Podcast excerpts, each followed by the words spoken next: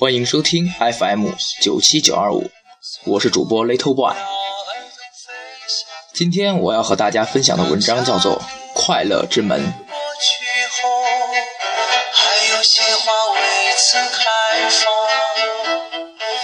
快乐就像一块为了激起阵阵涟漪而丢进池塘的小石头，正如史蒂文森所所说，快乐是一种责任。快乐这个词并没有确切的定义，快乐的人，快乐的理由多种多样。快乐的关键并不是拥有财富或是身体健康，因为他们发现有些乞丐、残疾人和所谓的失败者也都非常快乐。快乐是一种意外的收获，但保持快乐却是一种成就，一种灵性的胜利。努力追寻快乐并不自私，实际上这是对我们自己和他人应尽的职责。也是我们应尽的责任。不快乐就像传染病，它使得人们躲避不快乐的人。不快乐的人很快发现自己会处于孤独、悲惨、痛苦的境地。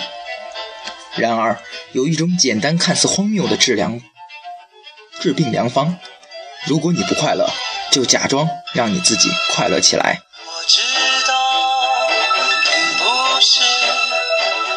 这种办法很有效，不久你会发现。别人不再躲着你了，相反，你开始吸引别人了。你会发觉，做一块能激起好意的涟漪的小石头是有多么的值得。